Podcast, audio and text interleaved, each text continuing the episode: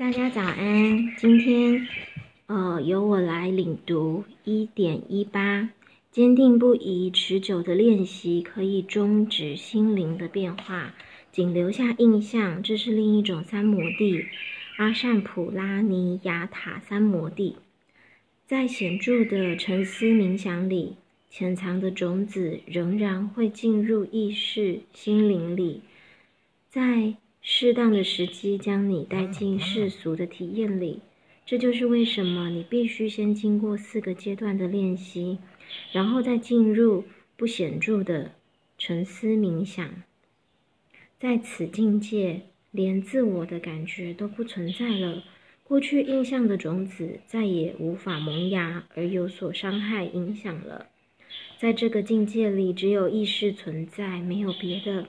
一旦达到这个境界，个人就得到完全的解脱了，不再进入这个世界，被抛掷来抛掷去。虽然那时候你还在这个世上，却与这个世界无关。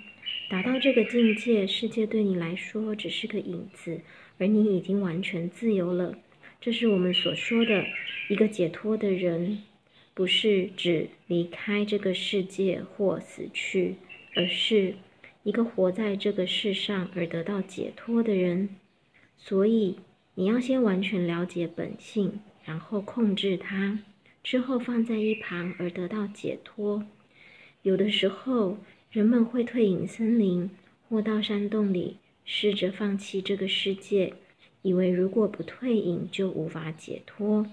这样的人是无法从本性里得到解脱的。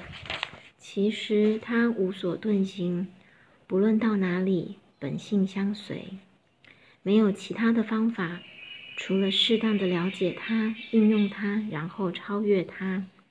这是，这就是要练习显著的沉思冥想的四阶段的原因了。那么你就很容易了解不显著的沉思冥想，因为当你了解了本性，你可以略过它。转身看你自己，你了解自己是一个纯洁的自我与真实自我。